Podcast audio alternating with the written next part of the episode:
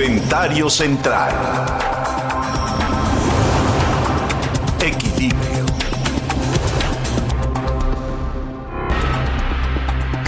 Para el próximo sábado tomamos la decisión de hacer un entrementes entre solamente dos personas, mi hijo Pedro y un servidor.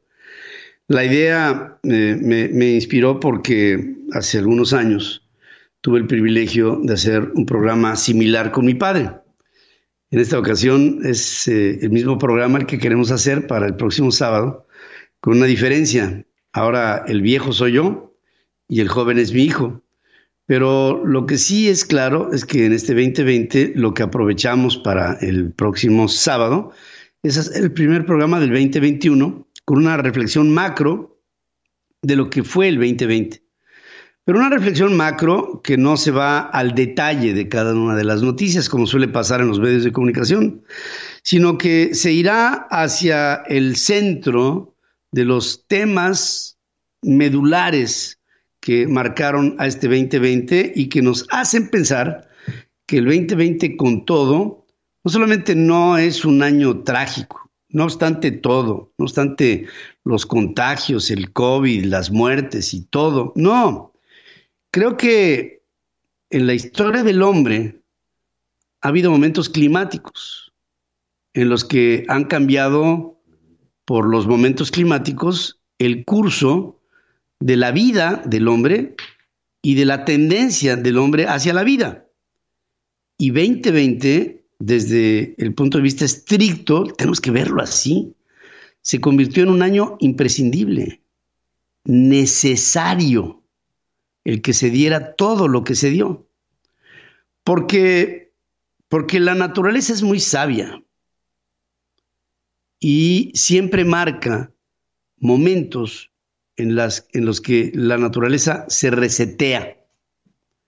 Se establece por una vía como de purga, se establece un proceso de reflexión macro que debe de ser, creo, asimilado como que en este 2020, que por cierto, los problemas generales que se dieron en el 2019, un día como hoy, el año pasado, estaba anunciando China que estaban haciendo al mundo esta idea de que había algo raro que se había pelado de algún lado, que es el COVID, y que a partir de la siguiente jornada, el primero de enero del 2020, empezamos a adaptarnos a una nueva forma de de entender una realidad que pensábamos que era algo similar a lo que había sido la influenza del H1N1 del 2009 y nos dimos cuenta en poco tiempo que la situación era muchísimo mayor, de una extremadamente mayor dimensión de lo que fue 11 años antes. Y este 2020, con el COVID, nos llevamos los seres humanos lecciones que pienso que tienen que ser aprovechadas. Obviamente las penurias no se van a acabar con el calendario del 2020 para un 2021 llegar refrescados con todos los ánimos y todas las soluciones a los problemas de, que se plantearon en el año anterior. No, por supuesto que no. Es más, yo pienso que tenemos que estarnos preparando para vivir lo más oscuro que se nos propuso del 2020 que ya terminaría, pero que en términos de parálisis económica, quiebra de empresas, desempleo abierto, muerte de personas, contagio de las mismas y una serie de actitudes globales que nos tendrán, y esa es la parte más hermosa del ser humano, que forzarnos a adaptarnos a las condiciones que nos, se nos han dado para transitar por todo lo que fue el 2020 y sobre todo un inicio de lo que en estricto análisis no tendría que ser tan terso en el 2021, tendremos la oportunidad de rehacernos, de replantearnos, de reevaluar, de hacer de este momento crítico un momento que nos haga florecer otra vez. Yo creo que la historia de la Tierra es una historia que nos deja lecciones, porque hay ejemplos que se dan como por ejemplo con las estaciones del año. Tenemos un invierno en donde aparentemente todo muere. Por las nevadas, las hojas se caen, no hay flores, no hay aroma, no hay frutos. Todo se aquieta. Y cuando pareciera que todo ya murió, que los árboles solamente tienen ramas y que no tienen nada que florezca en la fotosíntesis, llega la primavera y lo que creíamos muerto empieza a decir, aquí estoy, aquí estoy, aquí estoy. Y empiezo a florecer. Y empieza a haber actividades de la fauna que en algún momento se tuvo que ir a refugiar ante un evento que le propuso el invierno. Pero en la primavera empezó la fauna a salir de sus madrigueras, a dejarse de esconder en sus nidos o en sus recónditos sitios que saben que anualmente tienen que recurrir a ellos para sobrevivir por un tiempo de dificultad. No, el invierno no mata todo, porque llega la primavera y demuestra que así es, que todo se recupera. Y después viene el verano y el otoño que se prepara para una nueva muerte. Y con esta nueva muerte, un nuevo renacer con otra primavera más. Este 2020 pareciera como si hubiera sido un invierno completo. De lado a lado tuvimos que ocultarnos, tuvimos que ah, ah, no hacer, incluso sentir la presencia del hombre en diferentes partes del planeta, cuando habíamos visto cocodrilos transitar por, por carreteras o cuando habíamos visto la invasión de hipopótamos en ciertos lugares en donde ni siquiera se pudiera haber anunciado en lo mínimo que por ahí se hubieran presentado, o parvadas que no llegaban a atreverse a llegar a lugares que hoy son urbanos, pero que de alguna suerte estos tipos de fauna los tomaron. No, el mundo, el mundo finalmente es un mundo que se nos propone así. Y así es como lo tenemos que entender. Por todo lo que se ha ido de este año, por todo lo que nos ha llevado, por todo lo que nos ha hecho entender, por todo aquello que hacia adelante tendremos que vivir para reconstituirnos, reconfortarnos, renovarnos y ser mejores. Que este 2020 lo veamos como lo que fue, yo entiendo que uno llega a la vida con la idea siempre de ser feliz, pero a veces hay que entender que la felicidad es el contraste con la angustia. Y si bien es cierto, el 2020 nos dio muchos motivos de angustia, también pudimos encontrar muchos otros de felicidad. Con una diferencia que en esta ocasión lo que encontramos de felicidad lo apreciamos mucho más por tanta tristeza que se nos promovió a través de un momento en donde la naturaleza nos marcó un alto para decir, piénsalo, te paro, empieza otra vez. Estoy seguro que terminó una época, la época moderna, y estoy seguro que nacimos a otra, la era dinámica, una nueva etapa de la humanidad.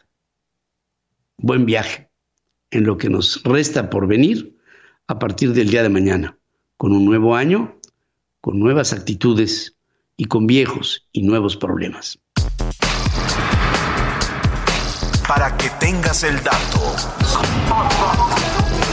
En Central FM,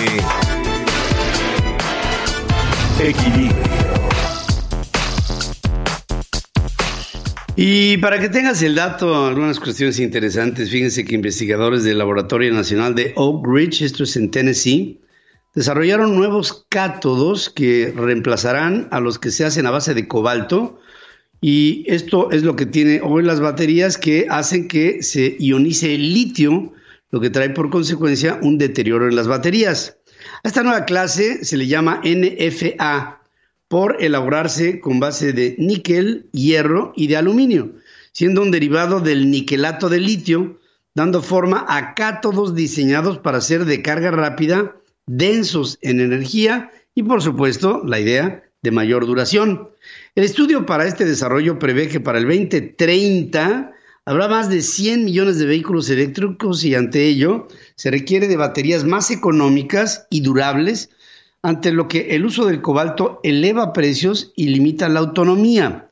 La explotación del cobalto es complicada, dificultando la producción de cátodos, por lo que contar con materiales alternativos se ha vuelto una prioridad para la fabricación futura de las baterías de litio. Y con esto nos podemos ver hoy ubicados hacia la sustitución al cobalto en las eh, próximas baterías de litio.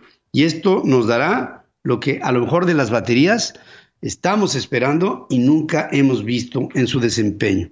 Es un hecho que las baterías se deterioran, se calientan y su sobrecarga siempre resulta lenta. Todo esto habrá que cambiarlo en un marco de una mayor economía. Para que tengas el dato. Para que tengas el dato, Oscar Lavender, vicepresidente de Innovación, Ingeniería y Tecnología Marina de la armadora Rolls-Royce, informó que la empresa trabaja en soluciones para automatizar totalmente a los vehículos marítimos. Al momento la empresa británica va muy avanzada en el desarrollo de un barco con autonomía de 3.500 millas náuticas, 60 metros de eslora, velocidades superiores a los 25 nudos y la posibilidad de estar tres meses en alta mar. Vale, así, sin más. Plantean que el crecimiento de este tipo de naves se irá dando de manera gradual, comenzando con barcos tipo ferry de ruta fija, con navegación autónoma y una tripulación completamente enfocada a no la atención de la nave, sino a la atención de los pasajeros o de la carga. Estiman que la autonomía con este diseño en las embarcaciones tendría importantes cambios al desaparecer cabinas de tripulación y optimizar bodegas de carga, además de ser fortalezas inexpugnables en contra de piratas, para que tengas el dato. Y para que tengas el dato, la Agencia Nacional de Aeronáutica y del Espacio, la NASA, aprobó dos nuevas misiones espaciales de heliofísica para explorar la atmósfera del Sol y el sistema que impulsa el clima espacial en los entornos de la Tierra.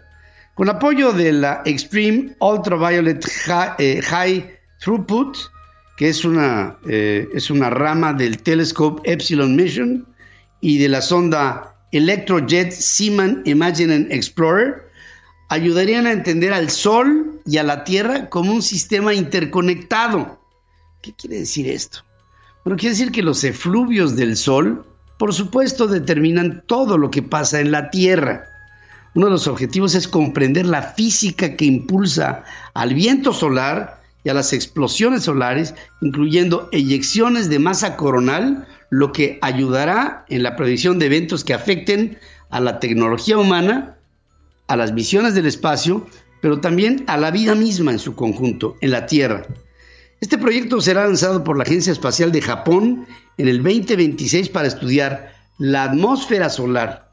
La sonda EASY analizará corrientes eléctricas en la atmósfera de la Tierra que unen, por ejemplo, a la aurora boreal magnética con la magnetosfera, lo que traerá por resultado el que entendamos a el Sol, Venus Tierra, eh, Mercurio, Venus, Tierra, como un entorno vecinal en donde lo que pase con el Sol pasa con los vecinos. Y para nosotros esta es una determinación real, fortuita, de la posibilidad de que en este lugar haya la vida que tú y yo compartimos.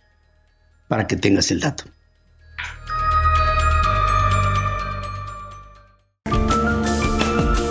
Entrevista. Equilibrio.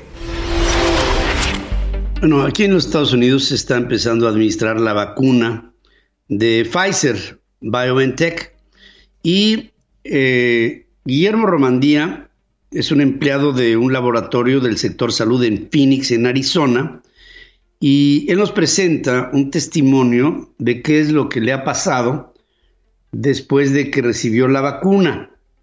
Y te saludo. pero muy bien. ¿Qué tal? Me, da, gusto verte y, preguntarte, Guillermo, ¿cuándo te vacunaron? Este pasado lunes, el día... ¿Qué día fue? el lunes pasado. Sí, el, lunes pasado. Sí, apenas este lunes que pasó.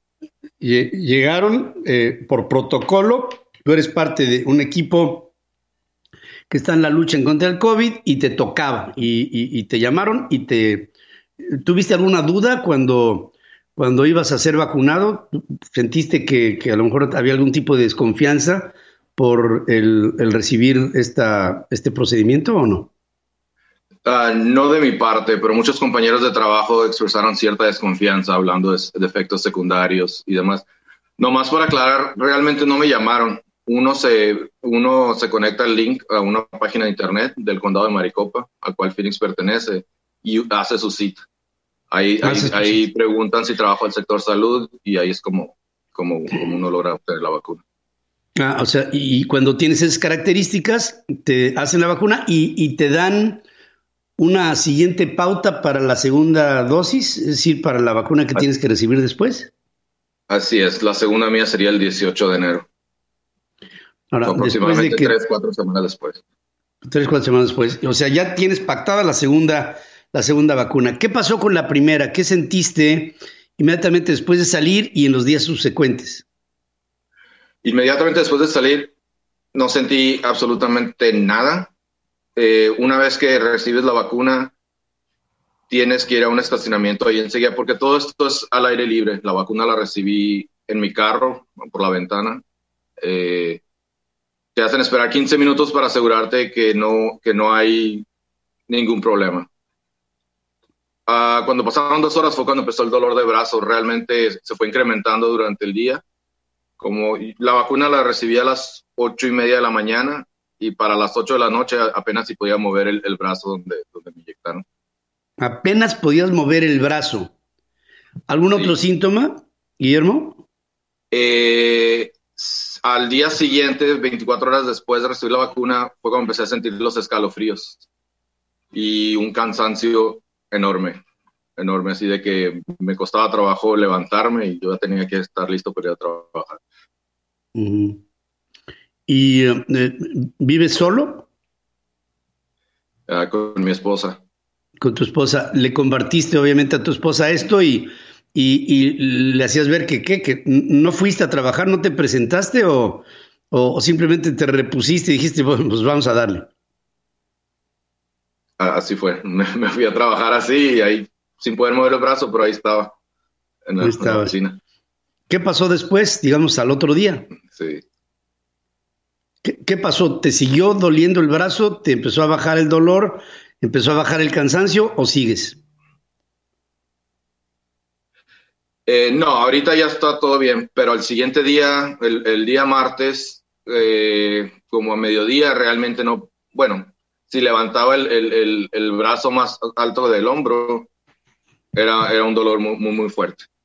Muy fuerte. Y sí, y otro efecto que tuve, otro efecto secundario que tuve fue que la, la noche del segundo día de martes desperté con mucho sudor eh, impresionante así.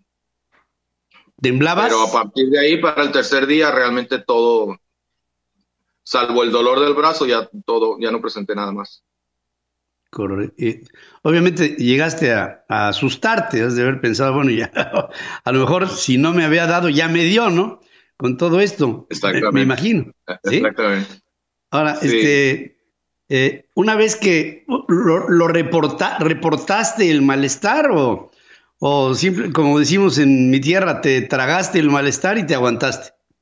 Básicamente me lo tragué y aguanté porque no, con los otros compañeros del trabajo experimentaron ah, reacciones similares. Ah, ah, particularmente el dolor de brazo, absolutamente todos lo tuvieron por uno o dos días. Ah, y, y, eh, los... En el caso de otro compañero... ¿Mande? Ah, sí, no, dime, dime. En el caso de otro compañero de trabajo, él simplemente dijo que que el día que recibió la vacuna, ese día en la noche simplemente no podía, el día en la tarde no podía mantener los ojos abiertos y eh, se quedó dormido en su sillón hasta la mañana siguiente.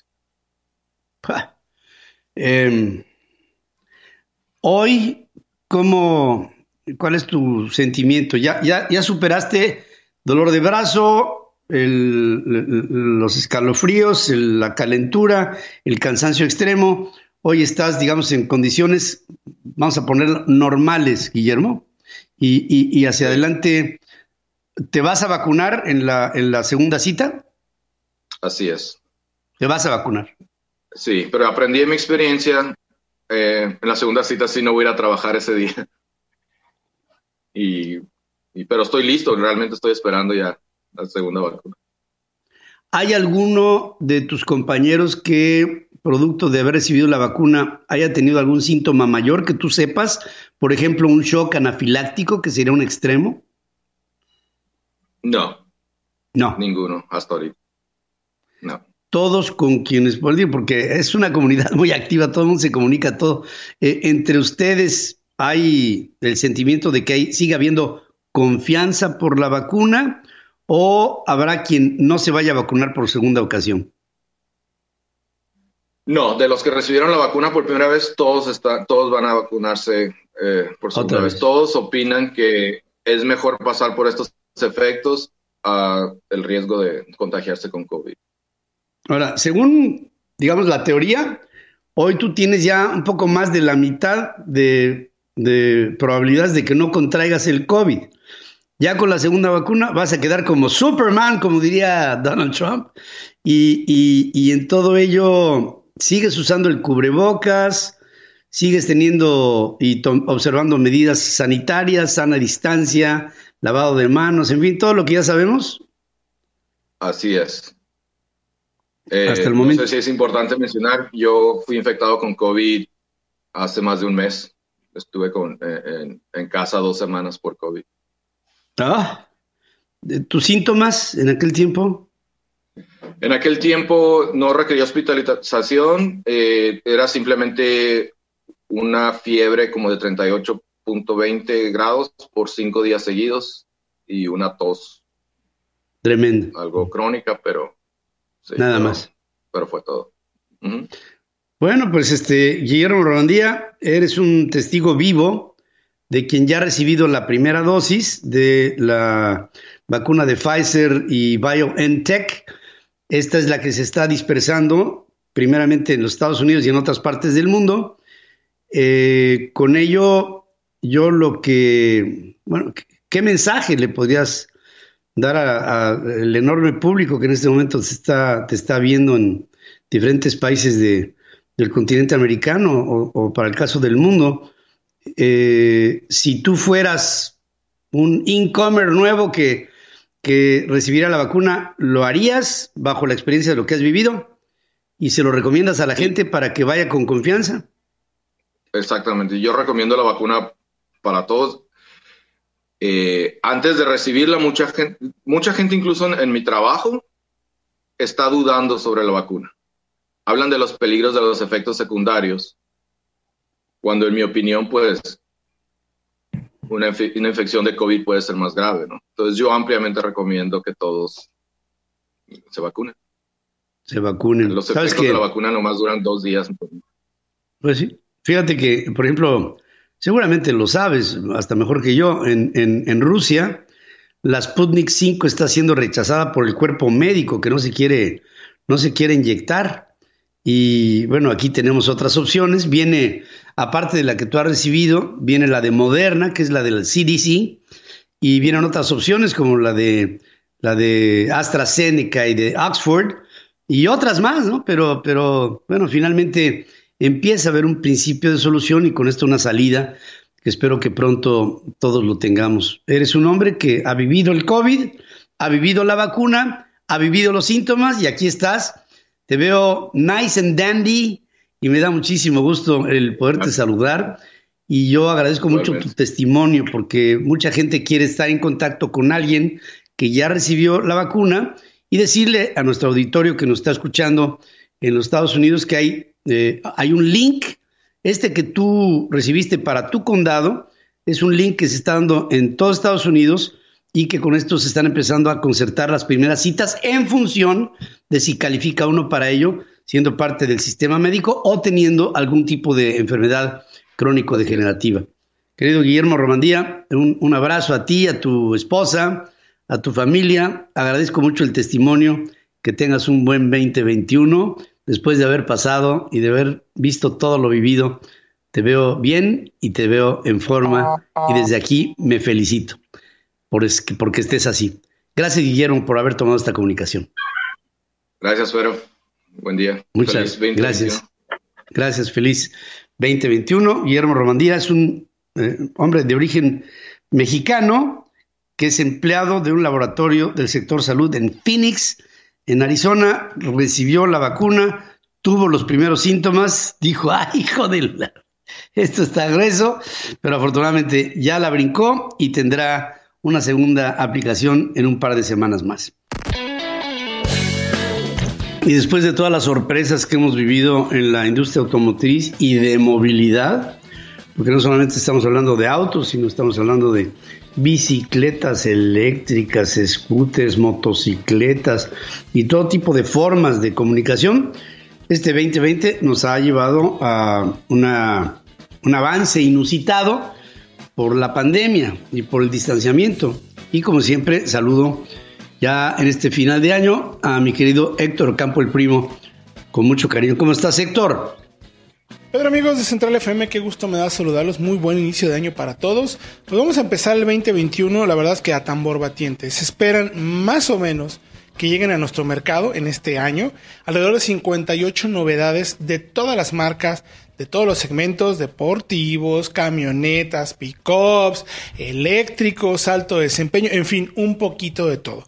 Por eso vamos a hacer un pequeño listado de los que creemos son los más importantes por lo que van a significar para nuestro mercado, para el cliente, para la marca y sobre todo si es la llegada o no de una nueva tecnología. Así es que acompáñenme a hacer este pequeño recuento porque va a valer mucho la pena que nos demos cuenta en dónde nos vamos a encontrar el próximo año. El primero en la lista por estricto orden alfabético va a ser el Audi e-tron Sportback. Es una nueva familia, digamos, de los eléctricos deportivos de la marca Audi. Ya vimos que tiene el e-tron, y este se basa en la arquitectura que también hicieron con el Porsche Taycan. Ya conocemos las capacidades, dimensiones y de lo que es capaz, insisto mucho, de hacer este deportivo de Porsche. Bueno, pues Audi, digamos, lo va a hacer también a su estilo, pero eh, digamos menos radical. Tiene nada más 495 kilómetros de autonomía Además de hasta 400 caballos de potencia, es capaz de hacer el 0 a 100 en 5 segundos y dependiendo un poco del equipamiento, hay la versión e-tron Sportback y e-tron Sportback S, como la versión más deportiva, variaría un poco, pero generalmente es un producto que lo vamos a ver como el vehículo eléctrico de Audi, que insisto, ya conocemos el e-tron, que fue muy atractivo. Este es una especie de sedán, de hatchback, por así decirlo, ese, ese concepto Sportback que tiene Audi, que también le ha funcionado. Bueno, lo vamos a ver también con un eléctrico. Llegará más o menos en el segundo semestre del año. La que sí llega en el primer cuatrimestre va a ser la Chevrolet Captiva, que es una camioneta que viene con esta nueva familia de SUVs o crossover de la marca, como lo vimos en Tracker, con mucho nivel de equipamiento y motores turbocargados. De este todavía no sabemos muchos datos, lo que sí sabemos es que va a competir en el segmento, por ejemplo, que domina CRB, Mazda CX5 o Kia Sportage, Toyota RAV4 y que quizás eh, Chevrolet no había tenido la oportunidad de llenarlo completamente con lo que ofreció hoy en el mercado y esta con un precio un poco más accesible, e insisto mucho, esta nueva familia de motores, equipamientos y diseños seguramente va a ser mucho mejor mella en este segmento. Después nos vamos a pasar a Cupra Formentor. Cupra se presentó en México la marca en diciembre del 2019, pero el inicio de año y la pandemia prácticamente hicieron que no se supiera nada de la marca. Bueno, Cupra es una marca que viene a participar justo en el nicho de las marcas generalistas y las marcas premium, pero con una orientación 100% de carácter deportivo. La línea Cupra era una versión especial que tenía toda la gama SEAT, pero se ha vuelto tan popular y México es uno de los países que mejor aceptación tiene de este segmento o de esta marca que le ha permitido lanzar en México esta marca Cupra. El primer modelo que va a llegar es el Cupra Formentor, que es un crossover diseñado desde cero como Cupra, con más o menos 310 caballos de potencia y tracción integral, suspensión neumática adaptable, no neumática, suspensión variable, perdón, en dureza, que también puedes variar dirección, respuesta del motor, del acelerador, de la caja, una orientación muy deportiva y unos acabados y materiales, además de un diseño de verdad espectacular. Vale mucho la pena que le echemos ojo a eso. Luego, en marzo más o menos, va a llegar la Ford Bronco, que es la versión radical, deportiva, eh, como el especie de Jeep de Ford, por así decirlo, pero con una orientación radical para el 4x4 y un diseño que a todo el mundo nos ha dejado poco menos que enloquecido. Todavía no sabemos versiones ni equipamientos ni precios, pero sí lo que vamos a saber es que si llega tanto la versión de dos puertas como la de cuatro puertas, que es esta que tiene también como tipo pick-up, por así decirlo extremadamente linda, atractiva y muy capaz para hacer 4x4 de alto nivel. Luego viene la Ford Lobo. La Lobo que como bien sabemos es muy pero muy efectiva en nuestro país, querida, uno de los vehículos más vendidos a nivel mundial, que además de la nueva plataforma, diseño y motores, que tiene algunas adecuaciones, llega una versión electrificada que permite que las personas que la tengan tengan prácticamente una planta de poder en el coche. Puedes conectar tus equipos para trabajo o bien incluso puedes hasta dormir porque tiene una mejor calidad de materiales espectacular. La palanca se puede esconder para que pongas tu computadora ahí, o bien puedes sacarla para seguir manejando. Por ejemplo, te paras, revisas tu computadora, toda la conectividad posible, e incluso los asientos se pueden reclinar para que tengas una cama por si tienes que tomar una siesta después de mucho trabajo. El primer trimestre también estará llegando el Mercedes Clase S. Es el modelo más avanzado que existe hoy en día en términos de inteligencia artificial. Es un auto, por ejemplo, el nuevo sistema de Mercedes-Benz UX, User Experience, es la segunda generación que ha incrementado en 50% la capacidad de procesar la información. Es capaz de procesar 41.790 41, megabytes por segundo y además obedecer a todas las indicaciones. Todo es táctil, todo tiene la mejor calidad de materiales y además presenta el nivel 3 de movilidad autónoma, que anuncia y que estará disponible como el segundo semestre del 2021. Así es que lo podemos estar esperando también para esas fechas. Recibe el nombre de Dry Pilot y no hay ningún otro auto en el mercado capaz de hacer lo que está haciendo este vehículo con tal cantidad de tecnología. Si luego Llegará también el Porsche 911 Turbo y Turbo S, la nueva generación del 911, con el Porsche 911 más potente y más rápido de la historia. Nada más 640 caballos, 330 kilómetros de velocidad tope y por ahí de 10 segundos en el cuarto de milla. Un monstruo de manejo. Debe ser una delicia poder conducir ese auto y bueno, solamente como Porsche lo sabe hacer. Después tendremos también el año la Ram TRX ¿Por qué es importante? Porque, bueno, tiene el motor del Hellcat de 706 caballos en una pickup. Aquella enorme camioneta Ram que ha sido tan popular, bueno, ahora ya tiene un rival fuertísimo para poder enfrentarse a la Raptor de Ford, que es tan característica y tan innovadora y que tanto le gusta a la gente para hacer un off-road rápido y agresivo. Bueno, pues ahora llega la, Ram TRX, que eh, es, en, realidad es el Tyrannosaurus Rex, que dice que es capaz de comerse una Raptor. Vamos a ver cómo le va. ¿Cómo ves, mi querido Pedro? Así serían los lanzamientos lanzamientos que podemos esperar en este 2021. Vayan anotando, saquen más o menos sus cuentas porque va a ser un año muy movido con mucha información, con muchos modelos para probar, pero sobre todo para que vayan preparando la cartera, porque en una de esas, ¿por qué no? Se hacen de auto nuevo. Hasta aquí mi reporte, mi querido Pedro. Iniciamos el año a tambor batiente. Esto es Central Automotriz. Les recuerdo que vayan a centralfmonline.com, donde está toda la información para que tomen buenas decisiones de compra. Gracias, mi queridísimo. Sí, hay muchos modelos que vienen por delante, algunos que en otro tiempo los hubiéramos concebido como irrealizables o como fuera de mercado, que hoy se están convirtiendo. El rediseño y las diferentes maneras de presentar a los vehículos hoy pareciera como si estuviéramos viendo juguetes, ¿no?